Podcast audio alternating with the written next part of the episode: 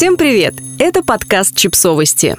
Мы знаем все о детях. Рубрика «Личные истории». Не жить под звуки плача. Пять способов успокоить младенца. Текст подкаста подготовлен изданием о родительстве «Наши дети» с использованием материалов изданий Parents, Lifehacker и Futurist улыбающийся пухленький младенец, что может быть милее и симпатичнее? Родители тают от умиления, но вот улыбка исчезает, личико начинает морщиться и раздается самый пугающий и невыносимый звук в родительстве – младенческий плач. Это не преувеличение. Плач младенца на самом деле действует на нервы. Таким образом, природа позаботилась о том, чтобы родители не оставляли малыша без внимания. Ведь плач – это язык младенца. С его помощью малыш сообщает нам о том, что он голоден, замерз, нуждается в ласке. Казалось бы, что может быть проще? Если ребенок голоден, его нужно накормить. Если замерз – укрыть. Хочет спать – убаюкать.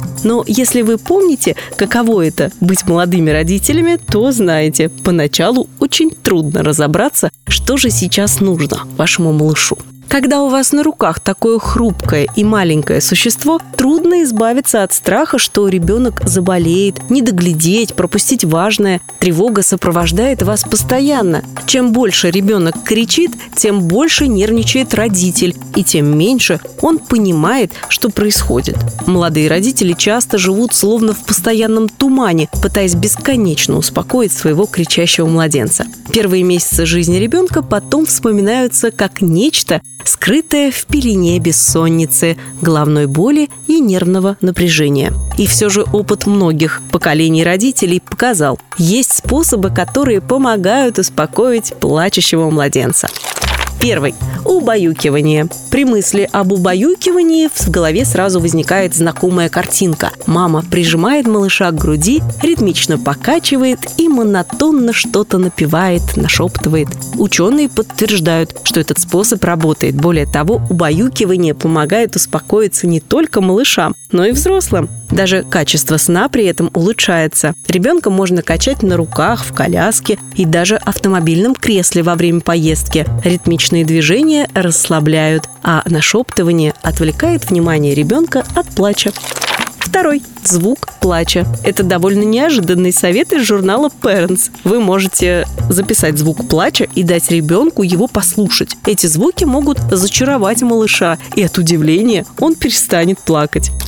Третий – белый шум. Этот совет встречается довольно часто, но белый шум действительно неплохо работает. Равномерный фоновый звук, похожий на шипение неработающего телевизора или радио, помогает блокировать потусторонние шумы и успокаивает. Вместо белого шума можно использовать звук дождя, морского прибоя, шелест листвы. Четвертый – изменение обстановки. Иногда нужно выйти с ребенком из дома, иногда достаточно просто перейти из одной комнаты в другую. Изменение обстановки помогает ребенку переключиться и перестать плакать. Родители порой не решаются выйти из дома с плачущим ребенком, опасаясь, что будут раздражать и привлекать излишнее внимание окружающих. Но часто достаточно выйти за порог, как плач тут же прекращается. И пятый. Сначала наденьте маску на себя. Бывает, вам никак не удается успокоить плачущего малыша. Приходит муж, бабушка или даже соседка, берет его на руки и происходит чудо. Ребенок замолкает. Не волнуйтесь, дело не в том, что вы что-то делали не так. Иногда родители слишком долго пытаются успокоить ребенка, их нервы на пределе, и нервозность передается ребенку успокоиться самому, выдохнуть, хотя бы на время передать ответственность другому человеку, может стать волшебным решением вашей проблемы. Помните, сначала позаботьтесь о себе, и тогда у вас будут силы и здоровье, чтобы заботиться о ребенке. Если вам удастся отдохнуть, поспать и поесть горячую еду, вы можете с удивлением обнаружить, что детский плач не так уж невыносим. Подписывайтесь на подкаст, ставьте лайки и оставляйте комментарии. Ссылки на источники в описании к подкасту. До встречи!